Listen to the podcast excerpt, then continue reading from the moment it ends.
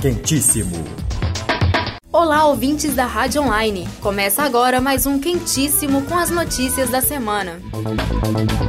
Enem 2017. Veja o que é preciso levar e o que é proibido no local da prova. Campanha Novembro Azul alerta homens sobre a importância da prevenção ao câncer. Idosa fica ferida após a área externa de sua casa desabar. Você ouve agora no nosso boletim semanal.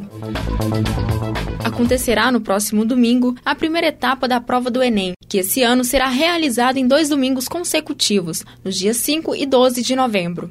O primeiro domingo terá língua portuguesa estrangeira, ciências humanas e redação, com 5 horas e meia de prova. No segundo dia, a prova será de matemática e ciências da natureza, com 4 horas e meia de exame. Os portões de acesso aos locais de prova serão abertos ao meio-dia e fechados às 13 horas, de acordo com o horário de Brasília. A aplicação do exame começará às 13 horas e 30 minutos. No primeiro domingo, irá até às 7 da noite, e no segundo, até às 6 horas. O que é preciso levar? Documento original com foto, caneta preta de tubo transparente e cartão de confirmação que está disponível na página do participante no site do Enem. O que é bom levar? Água e alimentos industrializados lacrados ou em pote transparente. O que é proibido levar? Lápis, borracha, calculadora, fone de ouvido, óculos escuros, boné, chapéu, gorro, aparelho eletrônico, relógio, livros e anotações.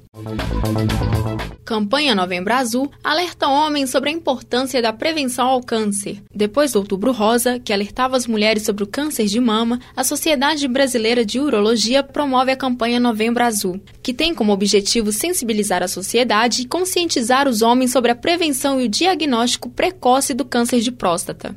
Segundo o Ministério da Saúde, o total de pessoas entre 20 e 59 anos que morrem no país, 68% são do sexo masculino. Já de acordo com o IBGE, os homens vivem em média 7 anos a menos do que as mulheres. Para evitar o surgimento do câncer de próstata, o Ministério da Saúde recomenda uma dieta rica em frutas, verduras, legumes, grãos e cereais integrais com menos gorduras, principalmente as de origem animal. A prática de 30 minutos diários de atividade física, a redução do consumo de álcool e não fumar também podem ajudar.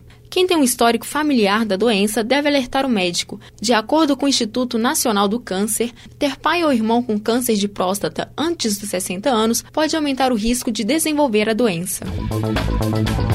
Idosa fica ferida após a área externa de sua casa desabar. O caso aconteceu na cidade de Governador Valadares. Uma idosa de 66 anos ficou ferida na última quinta-feira, 2 de novembro, após o desabamento da área externa de sua casa, localizado no bairro Carapina. De acordo com a Defesa Civil, o que provocou o desabamento foi uma questão estrutural. A coordenação municipal do órgão disse que a construção não resistiu ao peso do concreto e cedeu. Somente a área que desabou está interditada, pois a casa não sofreu danos na estrutura. A cabeleireira Aparecida Moreira mora em uma casa que foi atingida por parte dos escombros. Ela conta que ouviu um barulho forte e correu com as duas filhas, mas voltou quando percebeu que a vizinha estava por baixo dos escombros. Ela chamou os vizinhos para socorrerem a idosa, que foi atendida depois pelo Corpo de Bombeiros e encaminhada para um hospital da região.